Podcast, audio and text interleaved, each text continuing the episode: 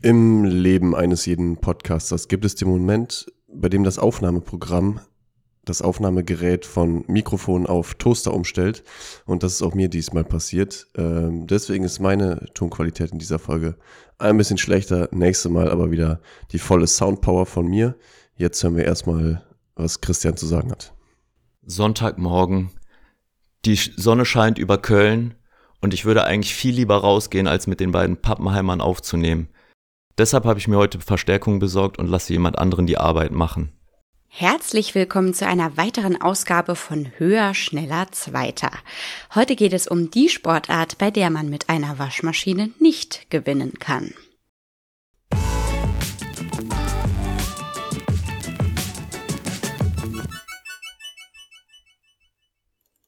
Ladies and gentlemen, it's time to meet the players. Today we have the damn good Double Dennis and the super nice Shanghai Sebo. Wie sieht es aus? Wenn ihr noch keine Idee habt, dann erstmal danke an Annika, aka unser Russ Bray. Vielleicht war das auch schon ein Hinweis, der euch geholfen hat. Ich hätte bei Waschmaschine nur als allererstes an Surfen gedacht. Ah, okay. Hilft doch nicht. Nee, offensichtlich. was war das? Äh, Double Dennis und was? Shanghai Sebo. Boah, keine Ahnung. Also ich dachte eigentlich, dass der Dennis es auf jeden Fall wissen müsste. Enttäuschend. Dass ich das äh, wissen müsste. Das habe ich auch gedacht, ja. Ja, aber kein Druck.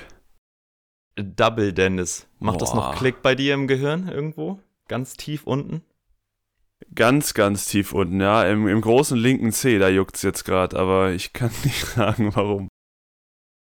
Okay, oh, wollt, wollt ihr noch einen Hinweis haben? Ja, aber flott.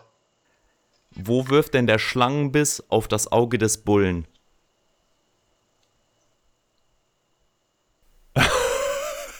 Ah, sind wir beim Darts, ja? Jawollo. Hey. Ah, ja, richtig, ja. Stimmt, ja. Jetzt kommt's mir wieder. Jetzt erinnere ich mich. Ja. Was hat's denn mit dem Namen auf sich, Dennis? Ja, ich habe dich ja mal von paar Tagen, Schrägstriche Wochen besucht und da hast du mich zu einer kleinen Runde Darts überreden können, die ich, glaube ich, grandios gewonnen habe, wenn ich mich da richtig erinnere. Den Rest habe ich ausgeblendet. 2 zu 1 ging es, glaube ich, an dich.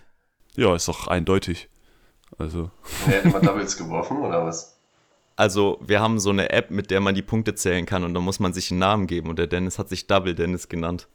Ich glaube, du hast mich so getauft. Echt? Nee, ich glaube, das war deine Idee, aber ist Dann ja auch würde ich egal. sagen, dass es deine Göttergattin gewesen ist. Kann auch sein. Aber dem Sebo habe ich den Namen auf jeden Fall verpasst. Eine Ahnung, warum Shanghai? Ähm, da wurde in Shanghai wurde damals äh, Darts erfunden auf dem Bürgersteig. genau, auf dem gefrorenen Bürgersteig. Ja, auf dem gefrorenen Bürgersteig. In einem Stadtteil von Vancouver, der Little Shanghai heißt. Richtig. Ja, genau. Chinatown. Nee, ähm, Shanghai und Darts könnt ihr nicht miteinander in Verbindung bringen. Es gibt so eine Variante des Spiels, die über das normale 301 oder 501 hinausgeht. Da muss man immer, da wird eine Zahl angesagt und dann muss man das Doppel, das Einfa einfache Feld und das Trippelfeld von dieser Zahl treffen. Aber das ist nicht das, wo es dann von 20 rückwärts bis auf 0 geht, oder? Das ist nochmal eine andere also es gibt noch mal mehrere unterschiedliche Shanghai-Varianten. Ich kann sein, dass das eine davon ist, ja. Also ich weiß gar nicht, ob das überhaupt eine Shanghai-Variante ist, sondern ich kenne es halt wirklich nur auch das, das Match, wenn man sagt, man muss erstmal die 20 treffen, dann muss man die 19 treffen und so weiter und so fort. Ach so, ja, hm, es gibt alle möglichen Varianten. Dann gibt es auch noch Around the Clock und es gibt eine, die heißt Mickey Mouse, es gibt eine, die heißt Cricket. da schließt sich der Kreis. Ho, Im wahrsten Sinne des Wortes. Genau. Das ist eigentlich schon eine ganz gute Einführung, weil ja, wir werden uns heute dem normalen Darts, also dem 501er Darts widmen. vornehmlich. Und da gibt es also eigentlich fast für jedes Feld lustige Namen. Zum Beispiel, um jetzt wieder auf den Folgentitel zurückzukommen, die Waschmaschine ist, wenn man die 20, die 5 und die 1 trifft. Also die drei obersten Felder. Warum Waschmaschine? Keine Ahnung, aber auf Englisch heißt das Ganze. auf Englisch heißt das Ganze Bed and Breakfast oder nur Breakfast. Warum? Weil das ergibt ja insgesamt 26 und 26 Pence war früher der Standardpreis für ein Frühstück in irgendeinem so Bed and Breakfast Ort. Ist ja total naheliegend, also dann, dass man da nicht drauf ja, da kommt. war es wahrscheinlich in äh, Europa die 26 Cent für den Waschsalon. Ja, Genau. das kann sein. Auf dem Festland Europa meinst du? Ja. Ja.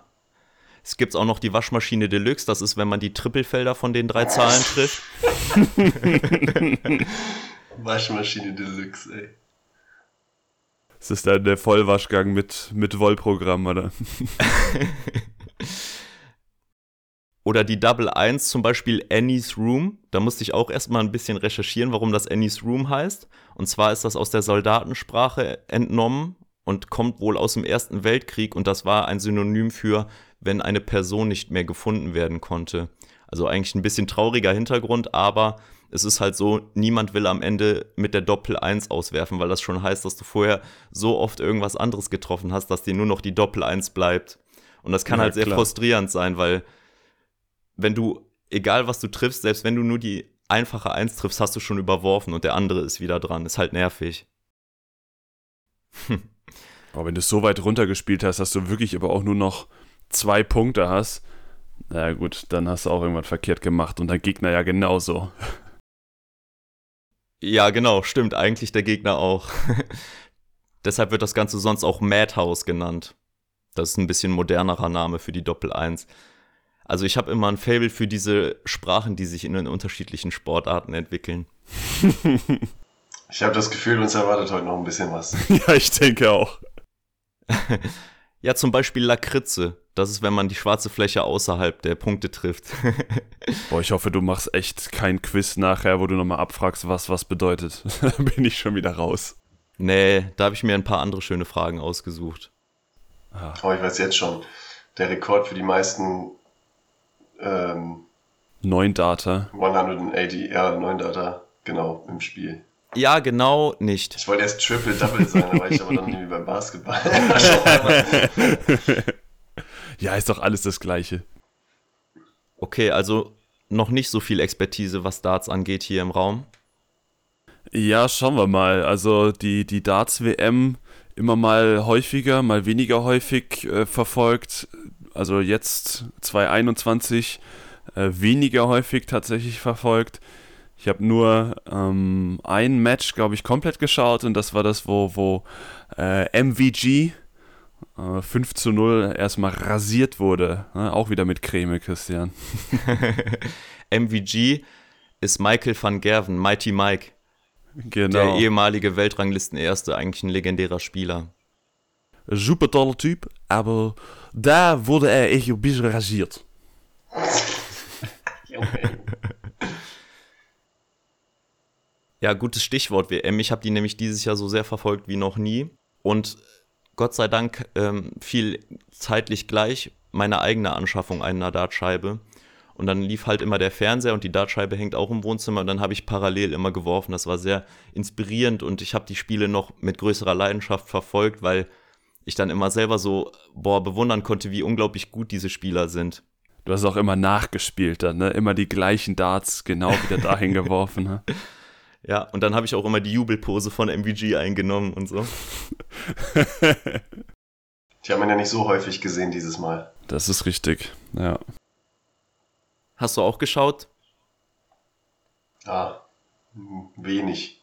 Die zwei Jahre davor habe ich viel geschaut. Ja, ich weiß nicht. Also sie haben natürlich gut versucht, jetzt auch dieses Jahr die Stimmung ähm, irgendwie zu ja, imitieren, aber so richtig funktioniert hat es nicht, weil sind wir doch mal ganz ehrlich, beim Darts an sich, das, was da oben auf der Bühne passiert, ist ja ganz nett. Aber eigentlich, die Party geht ja unten im, im Saal ab und das war ja jetzt natürlich dann in dem Sinne nicht der Fall. Und Ja, keine Ahnung. Ich weiß nicht.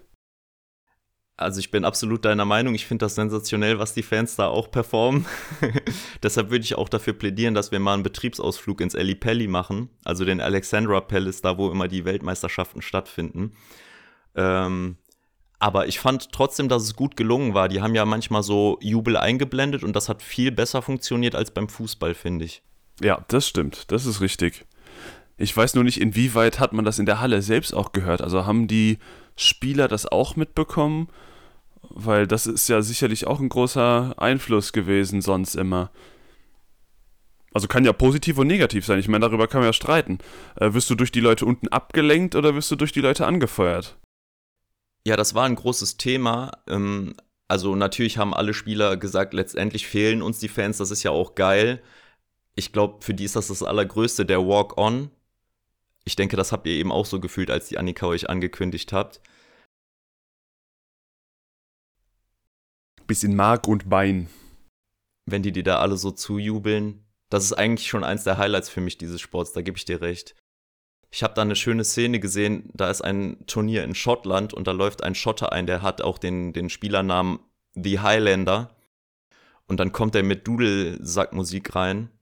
Wer mich ein bisschen kennt, der weiß, dass ich eh ein Fable dafür habe, aber da war schon. das ist wahr. War schon ordentlich Gänsepelle am Start. Ja. Ähm, wo war ich stehen geblieben? Bei der Dudel. Schreibst du das eigentlich auch in deinen äh, Bewerbungsschreiben unter Hobbys? Fable für Dudelsack-Musik? Und Darts. Immer Gänsehautentzündung bei Dudelsack. wir hatten uns damals die Dartscheibe gekauft vor dem Hintergrund, dass wir eine Sportart gesucht haben, wo meine Frau und ich gleich gut sind. Und äh, das ist eigentlich schön, finde ich, beim Dart, wenn man, wenn jetzt einer kein Vollprofi ist, dann gleicht sich das immer so ein bisschen aus. Auch wenn der eine ein bisschen besser ist, zwischen der 20 und der 1 ist halt nicht viel Raum, ne? das ist wohl wahr. Von daher. Weißt du aus dem Kopf im Uhrzeigersinn, welche Zahlen nacheinander kommen? 20, 1, 18, 4 und so weiter. Mehr, also ich glaube, dann wäre es auch Schlechte schon nur Vorbereitung. Dann wäre es auch schon nur noch raten. Aber wir kommen gleich noch zum Aufbau der Platte.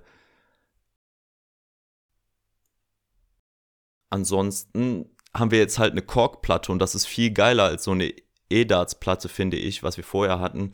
Ja, das auf jeden Fall. Ist so ein schönes Geräusch, wenn die Pfeile da reinploppen.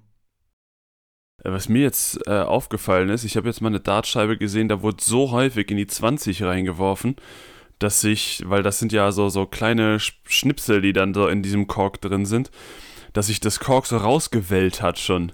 Also da ist die obere Haut ist so aufgeplatzt und dann kam einem schon das Kork entgegen, weil so häufig in die 20 reingetroffen wurde. Ist auch Ach, krass. verrückt. Das geht also. Ja, ich habe gestern Abend auch noch ein Match gesehen und dann war in der Spielpause jemand mit einer Pinzette an der Platte und hat die wieder bereinigt. Ja, genau. ist wichtig. ist wie, wie der, der Greenkeeper beim Fußball. Mhm. Und übrigens habe ich mich dann jetzt äh, in Vorbereitung auf diese Folge belesen, dass das gar kein Kork ist. Das denkt ja eigentlich, glaube ich, wirklich jeder, ne? Sondern das äh, ist aus einer Pflanze und aus dieser Pflanze wird auch Schnaps gebraut. Deshalb jetzt meine Frage an euch: Um welchen Schnaps bzw. welche Pflanze geht es da? Agave. Vollkommen korrekt. Ja, Ja? ja, ja. Geil. Sehr gut. Natürlich. Also dementsprechend Tequila dann. Unser Schnapsexperte. Braucht ihr einen Hinweis für Schnaps? Wendet euch an Sebo. Genau. Risikopatient.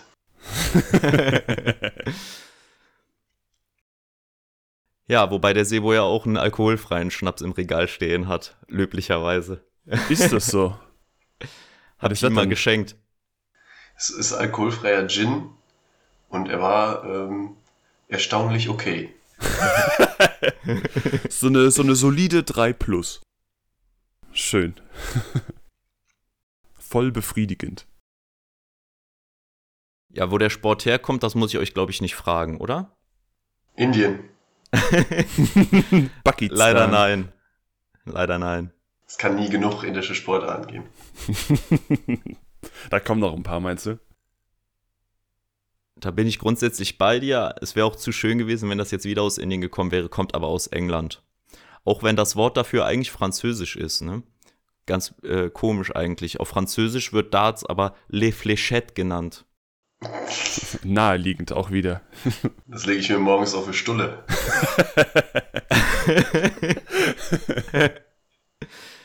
ja, Leberwurst so ein bisschen Fléchette.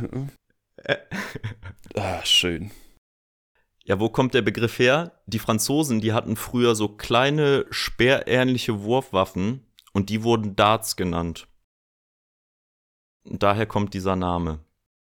So zu Zeiten der Musketiere dann. Du hast dein Florett und dein Fischett. Ja, dein Dart. Oh, le Dart, oui, oui. D'Artagnan. oh Gott. ja, genau. Ja, es könnte sein von der Zeit her. Dart entstand auf jeden Fall irgendwann Mitte, Ende des 19. Jahrhunderts. Da gibt es keine genauen urkundlichen Aufzeichnungen. Gesichert ist nur, dass halt 1896 äh, so ein Zimmermann, der hieß, der gute Mann hieß Brian Gamlin, die Aufteilung der Platte festgelegt hat. Klassischer Franzose. Ja. Und der Aufbau der Scheibe, der ist angelehnt an Wagenräder, also mittelalterliche Wagenräder aus Holz. Ne? Kann man sich vielleicht vorstellen, mhm. die Speichen und in der Mitte ist noch so ein Loch. Das kommt daher, dass darüber, äh, dass auf solche Wagenräder früher auch mit Pfeil und Bogen geschossen wurde. Ah ja. Und da hast du versucht, das Holz zu treffen. Nee, du hast wahrscheinlich versucht, Oder durch die Mitte, also durchs Bullseye zu schießen, beispielsweise. Ah, ja, gut, stimmt. Ja. Und am Anfang wurde mit Truthahnfedern anstatt Papierflights gespielt, also die, die Federn, die hinten dran sind. Die heißen Flights. Das stelle ich mir auch schwierig vor, dann da immer einen Truthahn zu schlachten. Ja, und vor allem, wenn du zielst und äh, fingerst dir die ganze Zeit mit so einer Feder in der Nase rum, das ist auch irgendwie ungeil. Also du wirfst mit Truthahn auf Agave. Wäre auch ein cooler Folgentitel. Mittlerweile wirst du auf Agave. Früher wurde, also nach den Wagenrädern kamen dann irgendwann alte Böden von Fässern. Da wurde das Fass erst ausgesoffen und dann wurde auf, das, äh, auf den Boden gedartet. Richtige Reihenfolge. Deshalb kann man für, äh, für Daten auch Korken sagen. Also, ich korke jetzt mit dir eine Runde. Weil in diesem Boden, da war in der Mitte ja ein Loch, da steckte ein Korken drin und das Ziel war immer, den Korken zu treffen, quasi auch wieder das Bullseye. Also die, die Verwandtschaft zum, zum Kneipentum kommt schon nicht von ungefähr. Deshalb äh, kommt jetzt auch die nächste Geschichte so aus den Anfängen des Dartsports, die ich sehr, sehr schön finde. Und zwar galt Dart am Anfang als Glücksspiel. Das ist dann, ähm, aber Anfang des 20. Jahrhunderts wurde es dann erst als Sport anerkannt. Und zwar war es so, dass 1908 der Status in ein Geschicklichkeitsspiel geändert wurde, damit es auch in Pubs gespielt werden darf. In London vornehmlich. Ach stimmt, sonst war, sonst war Glücksspiel verboten. Genau, es war nämlich verboten. Ah ja. Und es gibt eine besonders schöne Geschichte über einen Gastwirt aus Leeds, der wurde nämlich wegen Wetten auf Glücksspiel angeklagt. Und das war der Jim Garside. Und der Jim Garside musste vor Gericht erscheinen, also hat er sich überlegt, hm, scheiße, wie komme ich aus der Nummer jetzt wieder raus?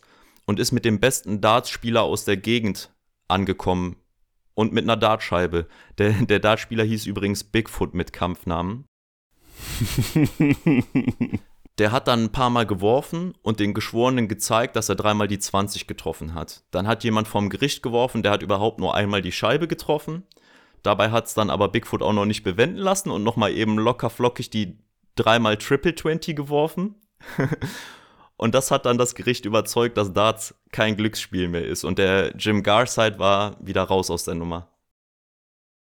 Ja, so wie es halt in einem ordentlichen Gericht heutzutage auch läuft, ne? Genau. Ich denke auch einer äh, äh, most epic Juristenfall ever. Der wird, bestimmt, der wird bestimmt in jeder Grundlagenvorlesung beim Jurastudium vorgetragen.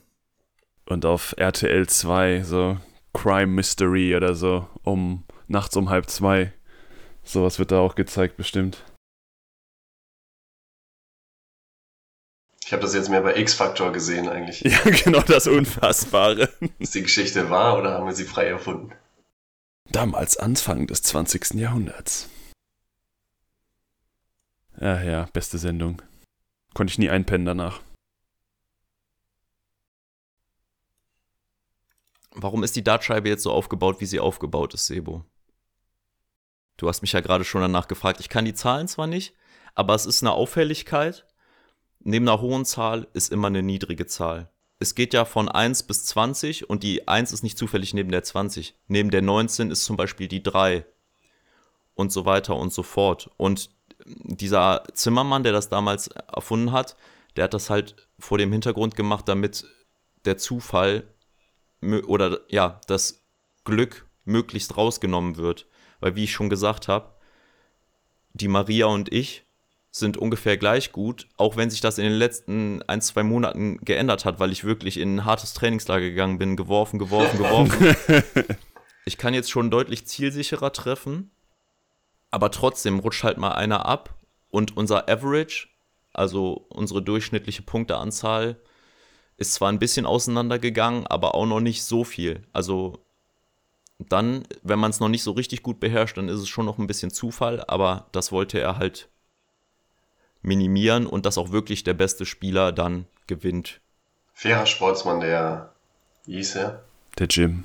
Nee, der, der Jim war der vor Gericht, der andere hieß ähm, John. Ja, ja Brad. Jim, John, Don, Bird. Aber es ist jetzt nicht so, dass das immer so eine, so eine bestimmte Punktezahl nebeneinander ergibt, ne? Wie, wie jetzt bei einem Würfel zum Beispiel, dass immer die gegenüberliegende Seite, wenn man die zusammenrechnet, immer die 7 ergibt. Ne? Also es ist jetzt nicht 20 und 1 sind 21, dann ist es, keine Ahnung, 19 und 2 oder so. Das gibt es nee. jetzt nicht. Ja. Nee, so ist es nicht. Aber deshalb, Dennis, deine Siege gegen mich waren auch ein bisschen Glück, würde ich dann sagen. Nee, nee, ist ja kein Glücksspiel. Hast du, hast du dir selbst nicht zugehört? Mann, Mann, Mann. Ich habe sogar 2-0 geführt und dann wollte ich dir einfach, wollte ich dir den Tag nicht versauen und deswegen 2-1. Ah, danke. Kein Problem.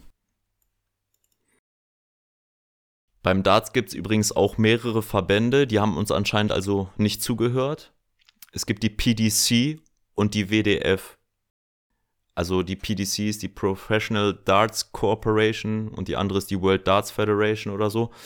Und die PDC, PDC ist zwar jünger, aber trotzdem prestigeträchtiger. Also das ist die WM, an der eigentlich alle Arrivierten teilnehmen. Deshalb ist es nicht so schlimm wie beim Boxen.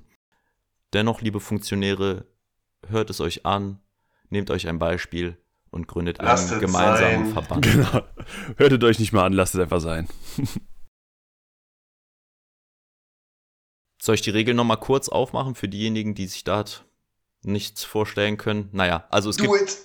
Es gibt in einem Satz, komm, in einem Satz. Okay, der wird lang, aber gut. Also es gibt die großen Standardfelder, die heißen Bigs. Äh, da kriegt man einfach die einfache Zahl der Nummer, die man geworfen hat. Und dann gibt es jeweils noch ein Doppel- und ein Triple-Feld, wo die Zahl eben verdoppelt oder verdreifacht wird. Und dann gibt es in der Mitte noch einen Kreis. Dann gibt es einen äußeren Kreis, der ist grün. Und das ist der Single Bull, der gibt 25 Punkte. Und in der Mitte ist das Bullseye, das gibt 50 Punkte. Die Spieler werfen aus einer Entfernung von 1,71, richtig. Und genau. werfen, werfen immer drei. Ich, ich hatte es schnell mit den Fingern gezeigt, aber man, man hört das nicht, ne? Und es werden abwechselnd drei Pfeiler aufs Board geworfen. Wer als erstes bei 0 angekommen ist, der hat ein Leck gewonnen. Und zwar das Bein vom Gegner. man darf aber nur genau auf Null rauskommen. Und zwar muss man in den meisten Fällen mit einem Doppelfeld auswerfen. Wenn man jetzt 24 Rest hat, muss man zum Beispiel über die Doppel 12 auswerfen. Es gibt auch andere Varianten, das heißt zum Beispiel ähm, Masters Out, da sind Doppel- und Trippelfelder zum Auswerfen erlaubt. Aber bei der WM und bei allen gewöhnlichen Turnieren gibt es das Double Out. Das war so ein Satz, den ich damals auch in der Grundschule immer gemacht habe. Und, und, und, und eine Seite ist voll. Später, danach und dann. Genau. Darüber hinaus. Und es gibt unterschiedliche Wettkampfformate. in diesem 501er. Manchmal muss man einfach Legs sammeln. Zum Beispiel gestern Abend habe ich noch ein Spiel gesehen, da war Best of 19 Legs. Aber äh, sonst wird auch ähm, so gespielt, dass drei Legs einen Satz ergeben und dann braucht man drei Gewinnsätze oder fünf. Das ist ein bisschen spannender, finde ich, weil wenn du einfach Legs sammelst, dann kann es sein, dass einer schon 9 zu 1 führt und dann ist es relativ klar. Während wenn man fünf Gewinnsätze braucht, dann kann der vielleicht zwar schon drei Sätze gewonnen haben, aber der andere macht einen Satz und dann ist er auf einmal schon wieder da. Also so ein bisschen ganz grob vergleichbar mit Tennis vielleicht, oder? Jo. Ja. Dennis, jetzt hast du eben schon MVG ins Feld geführt. Was kennt ihr denn noch für Spieler? Oh. Äh, Snakebite. Ich wollte es gerade sagen. äh, ich weiß aber jetzt nicht, wie er heißt. Peter Wright. Ja, Peter Wright. Dann noch Gary Anderson. Genau. Der hat aufgehört, oder? Hat er aufgehört? Nee, jetzt? der war Nee. sogar noch im Immer noch Finale nicht. jetzt gegen Gervin Aber- Price. Der hat wieder auf Fresse gekriegt. Ja, Und stimmt. Da Äh, gab es doch noch böses Blut vom letzten Jahr. Ist das so? Weil der Price so ein bisschen, äh, ich sag mal, schon der aufbrausendere Typ ist. Genau, der Gavin Price, der ist ehemaliger Rugby-Spieler, muss man wissen. Der hat eigentlich eine sehr beachtliche Karriere hingelegt, weil der ist innerhalb von sechs, sieben Jahren zum Darts-Profi geworden. Der war nämlich eigentlich professioneller Rugby-Spieler, hat es da nie ganz nach oben geschafft, nur so, ich weiß nicht, ob der zweite oder erste Liga gespielt hat, aber war jetzt nicht so der Kandidat Nationalmannschaft. Und äh, übrigens war Lisa, kein Engländer. Und hatte, glaube ich, ein bisschen rüpelhafteres Image. Der sieht auch tatsächlich aus wie der einzige Sportler in dem ganzen Spielerfeld. Ja, genau, so ein laufender Quadratmeter. Genau, der ist halt noch muskulös, so wie ein Rugby-Spieler halt aussieht. Und die anderen, die sind halt eher Larrys. Kann man, glaube ich, mit Fug und Recht behaupten. So, so Fraktion Stiernackenkommando, ne? Ich glaube, das ist eigentlich sein, sein Kampfname. sein, sein Kampfname ist äh, The Iceman. Auf jeden Fall ist besagter Gavin Price halt dadurch aufgefallen, dass er seine Gegner ein bisschen provoziert hat, wobei ich habe das anders wahrgenommen. Der freut sich halt mal, wenn er einen geilen, wenn er ein geiles Leck gespielt hat. Ja gut, solange alles halt im, im Rahmen des, des Regelwerks ist, ähm, gehört vielleicht sowas ja auch in gewisser Art und Weise mit dazu, die Konzentration deines Gegenspielers dadurch ein bisschen zu brechen, weil das ist ja ein Sport, der lebt ja von Konzentration. Ja, Also, Ja, aber einem Gary Anderson als Darts-Oper, dem stößt das schon mal ein bisschen sauer auf, ne? ja klar, das kann man ja auch wieder verstehen. Äh, wenn da die jungen Wilden kommen. Ich glaube, so jung ist er zwar gar nicht mehr, aber zumindest in dem Zirkus ist er noch relativ jung. Also mir sagt der Name oder hat der Name vorher noch, noch gar nichts gesagt, was jetzt nichts heißen muss, aber wenn du schon sagst, sechs, sieben Jahre, da, da ist ja so ein Gary Anderson schon ein bisschen länger im Geschäft drin oder auch so ein Phil Taylor. Gut, der ist jetzt natürlich nicht mehr dabei, aber das ist ja die, die Legende schlechthin. Darts war ja immer Phil Taylor und ähm, von Barnefeld. Die beiden, das war für mich immer so, das ist Darts. Absolut. Also die haben auch, glaube ich, einen unvergleichbaren Legendenstatus. Phil, Phil Taylor oder auch The Power ist 16 Mal Weltmeister geworden, hat in seiner Karriere 11 Nine-Data geworfen. Also Nine-Data ist mit neun Pfeilen 501 Punkte runterspielen. Das ist das Maximum. Besser geht nicht. Und das ist jetzt auch nicht so, dass das jedes Spiel geschieht, sondern das ist schon was Seltenes. Und das hat er halt in seiner Karriere elfmal geschafft, beziehungsweise elfmal vor TV-Kameras geschafft. Im Training machen die das vielleicht auch manchmal, aber es werden halt nur die gezählt, die auch wirklich bei einem TV-Turnier gemacht werden. Chris, wie viele Möglichkeiten gibt es, das runterzuspielen mit neuen Darts? Ha, weiß ich nicht. Ist, ist keine Quizfrage, Nee, ist keine Quizfrage. dann, dann habe ich Glück. Ich hab's, oder was heißt Glück? Ich hab's vor kurzem irgendwann mal nachgeschaut, weil es mich interessiert hat, was du da werfen musst. Also nicht für mich, aber einfach mal so aus Interesse. Und ich glaube, es, also es waren unglaublich viele äh, Varianten. Ich lass mich nicht lügen, aber es waren, glaube ich, 700 verschiedene äh, Dart-Varianten, die du werfen konntest. Um mit neun Darts die Punkte wegzumachen. Genau. Warte, red mal weiter. Ich, ich äh, schau mal in der Zeit nach. Währenddessen erzähle ich ein bisschen was Lustiges über Phil Taylor. Und zwar hat er 2004 mal das Finale bei den UK Poker Open erreicht. Das war das höchst, höchst dotierte Pokerturnier im Vereinigten Königreich. Und das ist ja auch schon lustig, dass dann, also ich finde irgendwie Dart und, und, und, äh, na, wie heißt es jetzt? Poker und so, das geht in die gleiche Richtung. Und das Lustige ist, der hat den zweiten Platz belegt hinter dem professionellen Snookerspieler Matthew Stevens aus Wales. Geil. ich finde es vor allem lustig ähm, bei dem Hintergrund, dass die beim Darts ja erstmal geguckt haben, dass es kein Glücksspiel ist und dann setzt er sich beim Poker ein.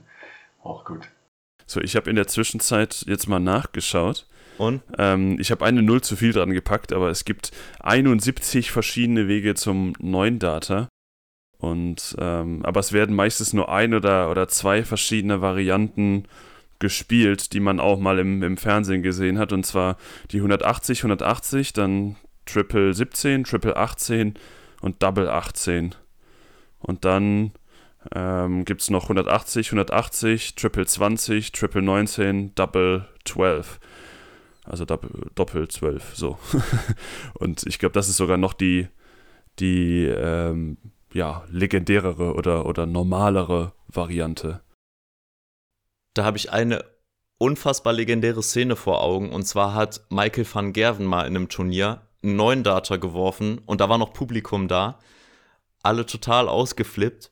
Und dann macht er so weiter, nächstes Leck, fängt wieder an, 180. Und man merkt, merkt schon, wie das Publikum so richtig bebt. Er ist Mhm. wieder dran, wieder eine 180. Es wird immer lauter. Und dann muss er halt noch die letzten drei Pfeile werfen. Der erste geht ins Ziel, der zweite geht ins Ziel. Es ist richtig am Brodeln. Und den dritten verfehlt er um Millimeter. Verkackt er dann, ja, richtig. Sonst hätte er zwei Neun-Data direkt hintereinander weggeworfen. Boah, also das ist einer meiner Lieblingssportmomente überhaupt. Das, das Video äh, schicke ich gerne hier in die Show Notes. Guckt euch das mal an. Finde ich sehr, sehr schön. Ich glaube, es ist auch so für einen neuen Data in so einem Turnier wie in der Weltmeisterschaft bekommst du auch ordentlich äh, Cash. Also ja wie so, so ein Bonus. Richtig, bei der, nächst, äh, bei der letzten WM gab es 25.000 Dollar oder, oder Pound oder was als Preisgeld für einen neuen Data. Tschüss. Apropos Preisgeld, ist es so, dass der, der Weltranglisten-Erste wird übrigens über das eingespielte Preisgeld ermittelt. Das fand ich noch komisch. Also die haben nicht einfach so, so eine Punktetabelle, sondern Gervin Price ist der neue Weltranglisten-Erste. Der ist ja auch Weltmeister geworden und der hat halt im Jahr 2020 die meisten Turniere gewonnen, beziehungsweise die, wo es das meiste Preisgeld gab und deshalb ist er jetzt Weltranglisten-Erster. Kann man machen, aber hat mich gewundert. Ja, ist auch eine Möglichkeit, irgendwie äh, die Performance festzustellen, ne? Obwohl, man muss ja sagen, wenn die dann ein Turnier machen, wo weniger Preisgeld ist und die gewinnen das, vielleicht mit dem gleichen Teilnehmerfeld und dann ist es nur weniger wert, ist auch irgendwie blöd. Ja, also das am, am Geld äh, festzumachen ist echt schwierig. Finde ich auch irgendwie. Weil wer setzt die Preisgelder an? Das ist ja meistens der Veranstalter. Das heißt, der Veranstalter hat ja schon Einfluss auf die Weltrangliste. Ist irgendwie komisch. Na, da hast du vielleicht mal glücklicherweise ein, ähm, ein großes Turnier gewonnen, bist halt mit Glück irgendwie durchgekommen und hast dann einen Haufen Preisgeld bekommen. Und dann gibt es andere, die drei, vier, fünf Turniere gewinnen, die aber eigentlich nicht wirklich viel äh, Preisgeld haben und du bist dann schlechter, obwohl du ja eigentlich häufiger deine Leistungen bestätigt hast. Woisch. Ich weiß jetzt nicht, ob es da überall bei, dann bei der Pro Tour, bei dem Turnier und bei einem anderen Turnier dann ähnliche Preisgelder gibt. Das wird so sein. Die spielen ja auch meistens gegen, ja, also die spielen ja jetzt nicht gegen 20.000 unterschiedliche Spieler, sondern so die Weltelite, die bleibt ja eigentlich fast unter sich.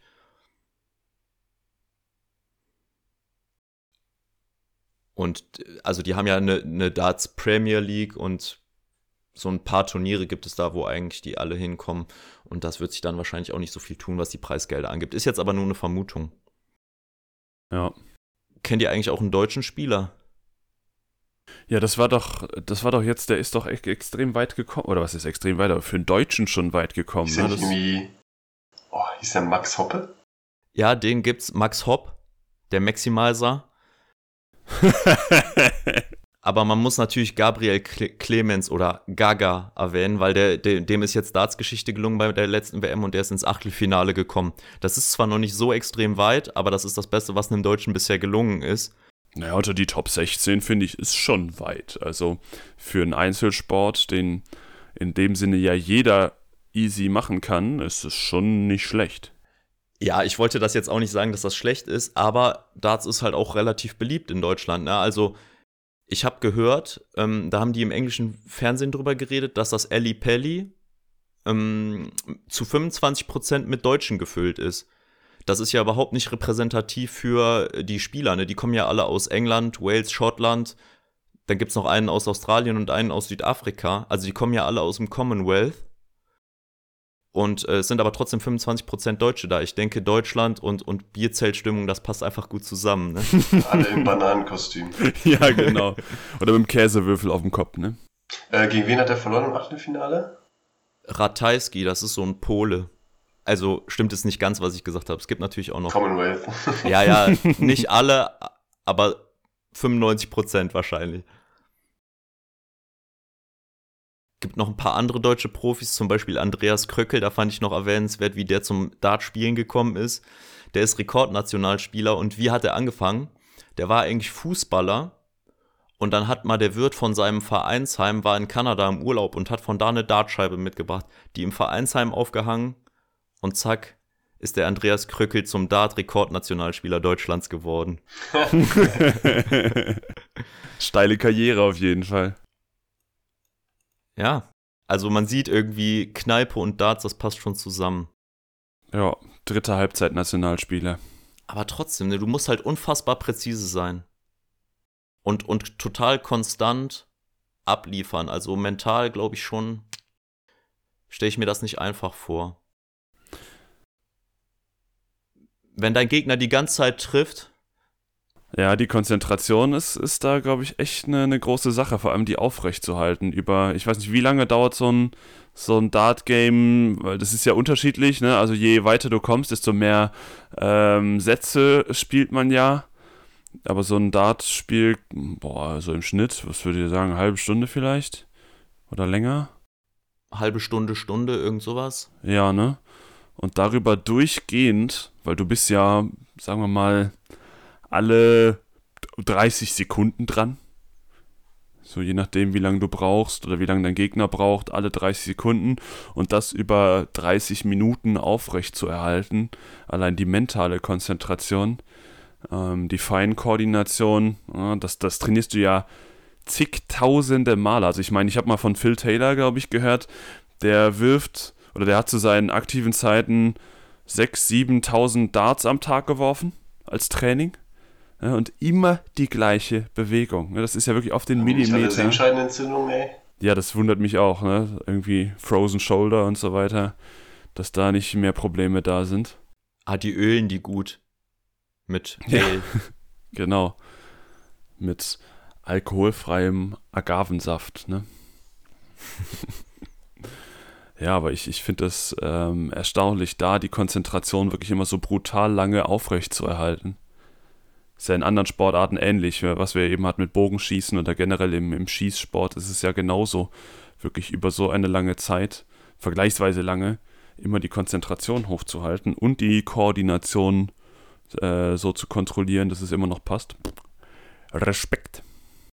Gaga hat dazu gesagt, ähm, in einem Interview mit der SZ, der ständige Druck, der raubt einem richtig die Kraft. Also das ist aus so einer Reihe, erklär deinen Sport, da werden immer Profiathleten gebeten, mal ihren Sport zu erklären. Das ist eigentlich eine schöne Sache, kann ich empfehlen. Lest das mal. Auch mit anderen Sportlern. Und dann kriegt man so ein bisschen Eindruck dafür, was die Faszination ausmacht. Weil du musst halt überlegen, die, die Doppel- und die Trippelfelder, die haben den gleichen, die haben das gleiche Innenmaß. Wisst ihr, wie viel das ist? Sonst gibt man eine Schätzung ab. In Quadratzentimetern? In Millimetern.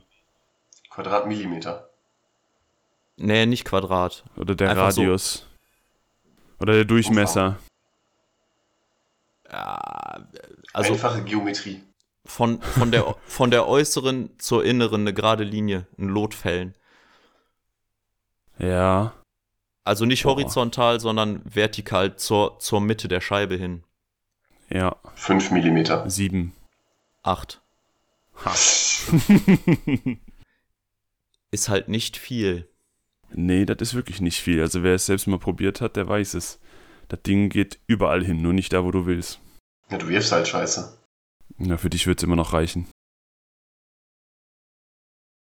ja, treffen wir uns in der Mitte bei Chris und dann mache ich ausgedartet. Aber man muss sich auch vorher gescheit einwerfen. Ne? Also das merkt man schon, dass dann irgendwann nach 15 Minuten oder so die Performance besser wird. Oder wie seht ihr das?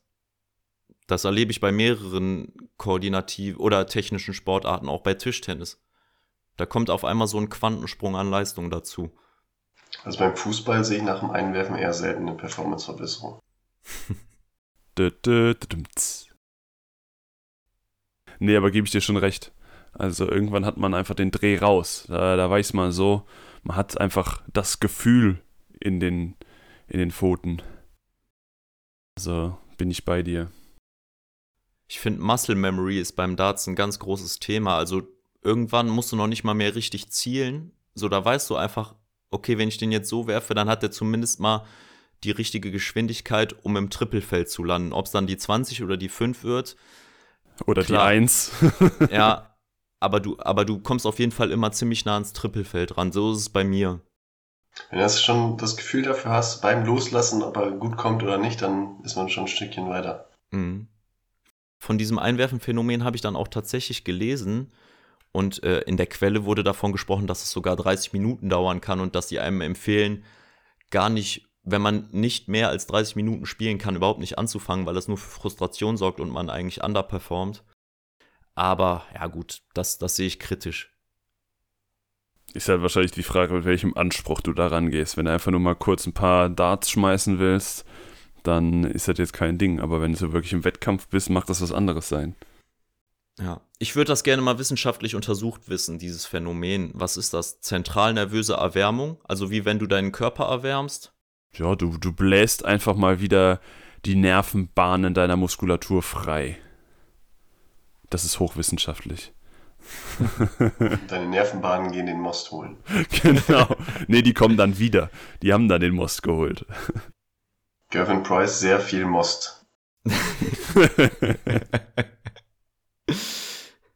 Es gibt vier zentrale Stellschrauben, an denen man so arbeiten kann, um seine Darts-Performance zu verbessern. Es ist eigentlich ja sehr einfach, sehr wiederholbar und man muss sich eigentlich nur auf seinen Stand konzentrieren. Da habe ich beobachtet, es gibt unterschiedliche Herangehensweise. Manche stellen sich mit dem Fuß vertikal zur Platte, manche stellen den 90 Grad gedreht zur Platte. Diese Linie, von der man wirft, die heißt übrigens Ochi oder so, keine Ahnung, wie man das ausspricht. Orche, vielleicht kann der Dennis mir da weiterhelfen. Oche, meinst du? O-C-H-E, das ist doch eigentlich der Name für deine Heimatstadt, oder nicht? O-C-H-E, ja, das ist richtig. das ist tatsächlich so. Och, ey. Ja, so Ja, heißt das doch bei euch auf Platt, oder? Oche, ja. Ah, Aachen. okay. Ja gut, dann nennen wir das jetzt Oche.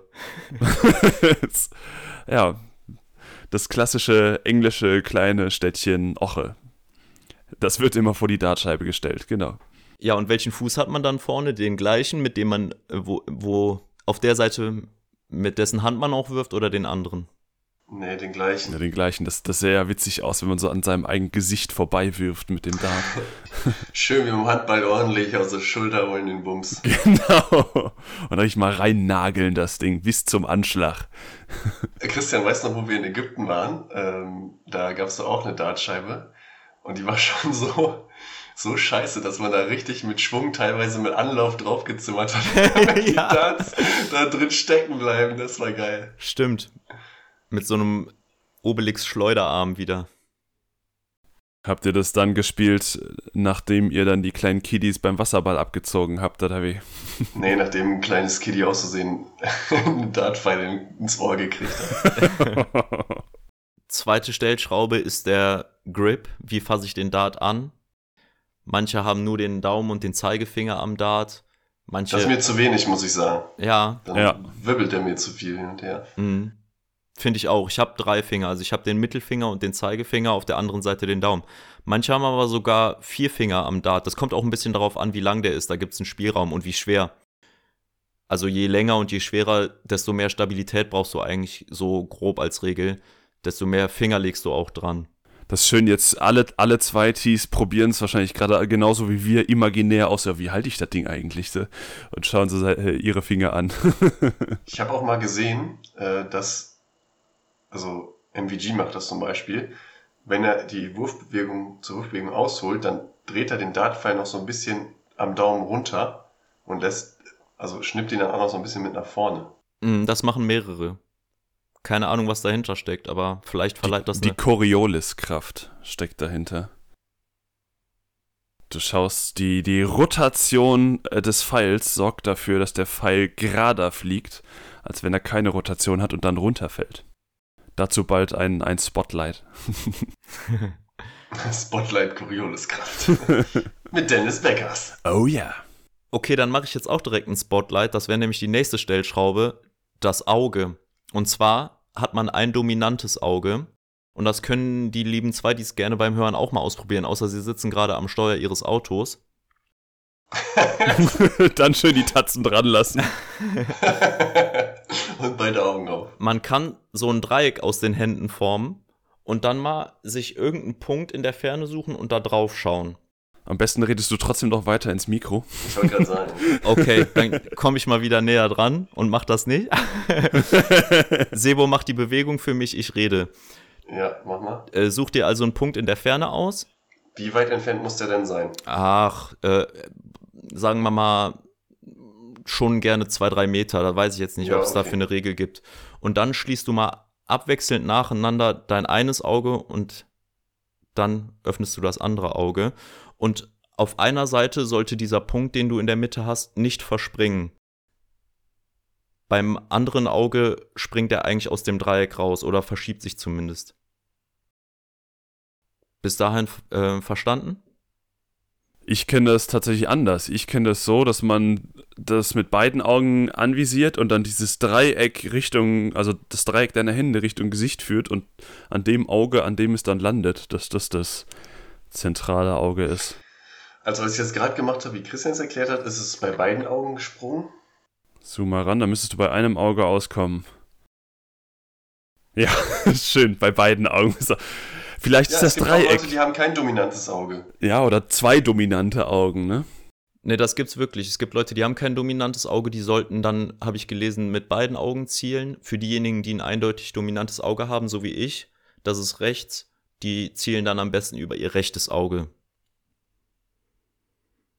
Ich kenne es nur, weil es natürlich dann auch entscheidend wird beim, beim äh, Schießsport wieder, wenn es darum geht, mit welchem Auge gucke ich über Kimme und Korn oder mit welchem Auge gucke ich durch das äh, Fernrohr, was natürlich auch dadurch ähm, beeinflusst wird, welche Hand habe ich vorne oder hinten. Ähm, aber wenn wir jetzt mal den Pistolensport nehmen, dann kann es ja trotzdem ein Auge sein. Und ähm, so, so haben wir das, glaube ich, damals herausgefunden, wenn ich das richtig im Kopf habe. Auf jeden Fall ein dominantes Auge, um anzuvisieren. Genau. Und dann last but not least noch die Wurfbewegung. Da ist es einfach wichtig, den Unterarm ruhig zu halten und den Arm nach dem Wurf durchzustrecken, weil wenn man das so ruckartig beendet, dann, dann fliegt der Pfeil unstabiler. Ja, das kennen wir auch vom Ballwurf. Wenn du nach dem Loslassen des Balls direkt den Arm stabil hältst oder, oder nicht durchziehst, dann kriegst du nicht so viel Schmackes drauf. Ich habe eine bessere Methode, um das dominante Auge festzustellen. Meins ist nämlich rechts. Folgendes. Nehmt euren Zeigefinger und zeigt auf einen Gegenstand, der entfernt ist. Und dann schließt ihr ein Auge. Und wo der Finger dann äh, sich nicht von dem Gegenstand wegbewegt, das ist das dominante Auge. Ja, ist ja im Prinzip genauso. Nur anders. Ja, aber irgendwie hat das besser funktioniert bei mir als mit dem Dreieck. Aber da bin ich ganz ehrlich, ich probiere es gerade mal mit dem anderen Zeigefinger aus und schon ist es umgekehrt. probieren? Warte mal. Du hast recht, nee, nee. Meinst du links? Das ist ja Wahnsinn. Vielleicht habe ich auch zwei dominante Augen. Das ist ja bei beiden Fingern das Wahnsinn. Ist, aber, ja, ist Gut. verrückt. Okay, sorry. Wir, wir finden es raus und schreiben es in die Show Notes. Jetzt haben wir hier schon mal ein bisschen ein paar wissenschaftliche Sachen und zerhauen uns die dann hier. Schneiden wir alles raus. Nee, aber seid ihr bereit, eure mentalen Fähigkeiten auch mal unter Druck zu testen? Absolut gar Wir nicht. haben jetzt unsere dominanten Augen. Los geht's. Hier kommt das Quiz. Dennis fängt an. Warte, äh, ich möchte die Age-Old Question stellen. Wie viel steht's? 8 zu 6 zu 5. Sagt der Spielleiter. Oh, ich kann, ich kann auf dem zweiten, ersten Platz au- aufschließen. Richtig, wenn unentschieden steht, dann ist natürlich die Frage, was machen wir dann? Dann äh, gewinnt der, der häufiger zu Null gewonnen hat, oder? Oder gewinnt der dann der, zweithäufigsten zu Null gewonnen hat. der nicht, zu, der nicht zu Null gewonnen hat. Darüber, darum können wir uns später kümmern, würde ich sagen. ja, genau. genau. Unser lieber Gaga, der wurde in seinem Bundesland schon mal Erster bei der Wahl zum Sportler des Jahres. Wann war er Bravo Boy? Oder? Ihr dürft mir auch gerne sagen, welches Bundesland das ist, aber vor allem will ich wissen, an welcher Stelle sein Heimatbundesland bezüglich der Einwohnerzahl in Deutschland liegt. Kannst du noch Okay. mal seinen Namen sagen? Gabriel Clemens, aka The German Giant. The German Giant. Okay, und ich fange an, ne? Dennis, wie viele Ähm, Bundesländer haben wir? Nur damit wir nicht wieder die gleiche Misere haben wie bei den USA. es waren noch 51, oder? Ja, genau. Ja. Ah, The German Giant. Gabriel Clemens. Mm, Also die, die meisten Einwohner sind auf Platz 1 dann sozusagen und die geringsten Ja, auf Platz 16. Kommt der Dennis Raab wieder raus. Richtig, genau. Deswegen sage ich mal, da sind wir bei Platz. Ja. mm, Platz 11. Ich sag, der kommt aus Schleswig-Holstein, das ist Platz 7. okay, 1-0 für Dennis. Er kommt aus, äh, wo, wo kommt er her? Aus dem Saarland und das ist auf Platz 15. Nur Bremen, nur Bremen kommt noch dahinter. Ha. Gut, das hätte ich jetzt nicht gedacht. Schleswig-Holstein Platz 7. Nee. Ich denke, ist auch weiter unten. ich glaube, Schleswig-Holstein wird weiter unten sein. So, Sebo. warte, warte, warte, warte, warte. Willst du das jetzt rausfinden? Ranking, ja. Also ich sag mal, ganz unten haben wir Bremen, dann haben wir Saarland, dann haben wir Hamburg, dann haben wir Berlin. Und Eins, ich zwei, glaube, dann drei, würde schon Schleswig-Holstein kommen. 9. Echt? Was kommt danach Schleswig-Holstein ist noch? auf der 9. Was kommt danach noch? Du meinst weniger? Ja. MacPom wahrscheinlich. Brandenburg. Also weniger Einwohner als Schleswig-Holstein haben. Brandenburg, Sachsen-Anhalt, Thüringen, Hamburg, MacPom, Saarland, Bremen. Hui. Aber dennoch möchte ich, Sebo, Halt weniger, okay. von dir eigentlich hören, wie viele Jahre nach der offiziellen Einteilung der Dartscheibe wurde die erste 180 urkundlich festgehalten? Tschüss. Drei. Alle drei zusammen. Nee, nee, nee. Urkundlich festgehalten, das klingt ja auch schon so geschichtlich spektakulär. Ich habe da auch die, die 17 im Kopf. Okay. 1 zu 1. 180. 180 Jahre später. Nee, es war 1902 und damit sechs Jahre später. Ah, es bleibt spannend. Okay. 100, auch schön auf Deutsch. Ja, genau. Geil. Danke, Annika. Letzte Frage, Dennis. Ich habe einen Ja. Begriff noch nicht erklärt am Anfang, und zwar die Boogies. Das sind Restwerte, die kleiner als 170 sind, aber trotzdem nicht ausgecheckt werden können mit den letzten drei Pfeilen. Mhm. Es gibt sieben Stück davon, so viel verrate ich euch. Aber was ich jetzt wissen will, ist, was ist die Quersumme dieser ganzen Boogie-Zahlen, die es gibt? Ach Gott. Alter Schwede. Kannst du nochmal den Boogie erklären, bitte? Also du hast eine Punktzahl, eine verbleibende Punktzahl unter 180. Also 170? 170 ist das höchste, was man auschecken kann. Also auschecken heißt, was man beenden kann mit, mit In seinen In drei drei Würfen. Pfeilen. Ja. Das, ist das ist übrigens nebenbei der Big Fish. Zweimal ähm, Triple 20 und dann noch das Bullseye. Geiles Finish, ne? Und ähm, es gibt halt sieben Stück, die sind kleiner als 170, aber die kann man trotzdem nicht auswerfen. Ah ja, okay. Weil du ja mit einem Weil du Double nicht oder einem einem Double Triple. rauskommen kannst. Genau, genau. Okay. Und du willst jetzt die Quersumme haben. Ja, von diesen sieben Zahlen. Also von um Gottes Willen. Das ist echt. Ich überlege gerade, diesmal würde ich dir die Nachdenkzeit geben. ergibt es Sinn, das jetzt sich logisch herzuschließen oder haut man jetzt einfach eine Zahl raus? Ja, da sind wir. Boah, du kannst jetzt dich richtig blamieren und voll daneben hauen, aber was soll's. Ja, deshalb habe ich die Ähm, Frage genommen. Und ich darf anfangen auch noch. Schön. Ähm, die Quersumme. Der immer die Frage nachblabbelt, ne? Ja, das hilft mir dabei, so zu tun, als Antworte wüsste- jetzt. Ja, Mein lass mich Gott. doch überlegen. Jetzt brüll doch nicht so ins Mikro, die armen Leute. Aus dem Bauch heraus ist immer gut, sag ich immer. Aus dem Bauch heraus ist es die 111. 70. Okay, dafür schon mal. Hm? Nein! Ich wollte gerade einen Sound abspielen. Das Soundboard ist abgeschmiert. okay, was? Du darfst, du kannst es ja mit, mit dem Mund nachmachen. Nee. Kommt gleich, kommt gleich. Aber ihr seid beide richtig, richtig mies. Dafür. Ein 180.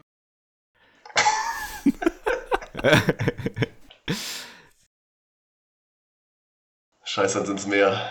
Sa- Sorry, jetzt war ich so abgelenkt davon. Dennis hatte eine höhere Zahl, ne? 111 und 70, ja. Sind 270 habe ich gesagt. Ah. Nee, nee, nee, nee, nee, nee, nee. Wir spulen zurück. Der Videoreferee sagt 70. Okay, 70. 1152. Jawohl, 111 hat gewonnen. Quersumme? Ja, also es sind die Zahlen 169, 168, 166, 165, 163, 162 und die 159. Ah, ich habe die einzelnen Zahlen jetzt an sich nochmal addiert Genau. gesehen. So hatte ich das verstanden. Also bei einer 166 zum Beispiel dann die 13 und dann nochmal Genau. Plus und so Das ist doch weiter. Quersumme, oder nicht? Sonst wäre es ja einfach nur die Addition. Au, Richtig. oh, oh, oh, oh. Da habe ich natürlich einen Fehler gemacht. Uiuiui. Habe ich denn noch eine Frage Mathe, Mathe siebte Klasse. Egal, gewonnen. Nix hier, das ist äh, Schiebung. Film äh, so. Ge gehst du vors Kass, Sebo? Nee, Gehst du jetzt, pass auf, recht, jetzt will ich die Quersumme gerechnet haben, Christian. Oh, das würde, glaube ich, zu. Und lass dir Zeit, lass dir Zeit, ich schneide das nachher raus, die Zeit, die du jetzt brauchst, und dann habe ich da nämlich meine 70 stehen. Okay, warte. Das finde ich jetzt aber nicht in Ordnung. Also da gehe ich, Doch, ich gehe direkt in Frage, Berufung. Dennis. Ich gehe direkt in Das Berufung. Ich bereite jetzt schon mal die Anklageschrift vor vom, vom internationalen Schiedsgericht. Das war die Frage, Dennis, und da möchte ich auch die richtige Antwort drauf haben. Lausanne übrigens schönes Pflaster. Muss man mal gewesen sein. Also von daher, da geht dann auf übernächste. Ja, da ist doch das, das Kass. Oder habe ich das mit Genf durcheinander geworfen? Wovon redest du jetzt? Vom Kass. CAS. Das internationale Sportsgericht. Ach so, Jetzt sag nicht, dass du das nicht kennst. doch, ja. Um Gottes Willen. auf einmal drauf. Hast du eine Ich habe eine? Lösung und die ist denkbar dramatisch. Oh nee. das ist jetzt die 91 oder so. Die, die Lösung ist 90.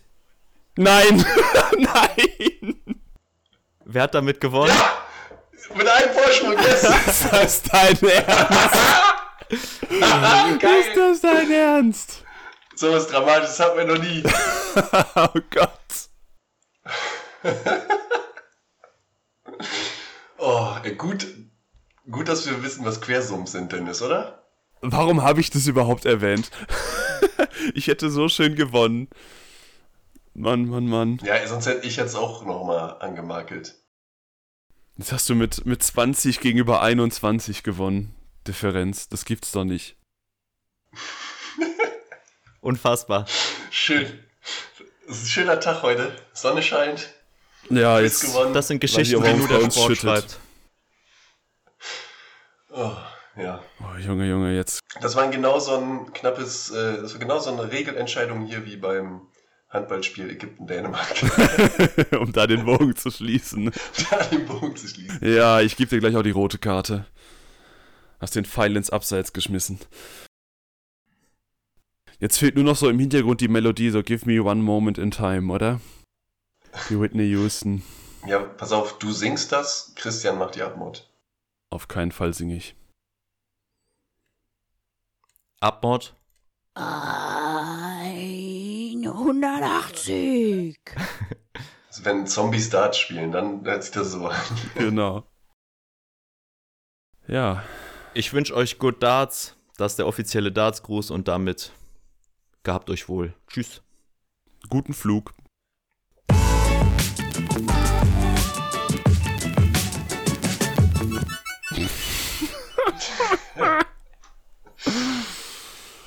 Leck Schön. mich am Besen, du.